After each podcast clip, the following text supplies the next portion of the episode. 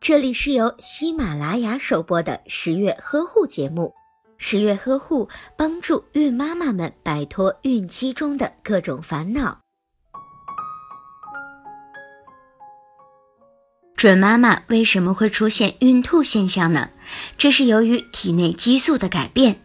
在怀孕的时候，准妈妈的胃酸分泌会变少，所以会导致肠胃的蠕动变得缓慢。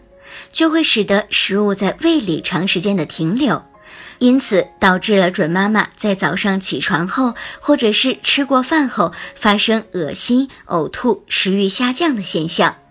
准妈妈在呕吐剧烈时，可以尝试用水果入菜，例如柠檬、脐橙、菠萝等水果。这些水果都可以作为材料来烹煮食物，以此来增加准妈妈的食欲。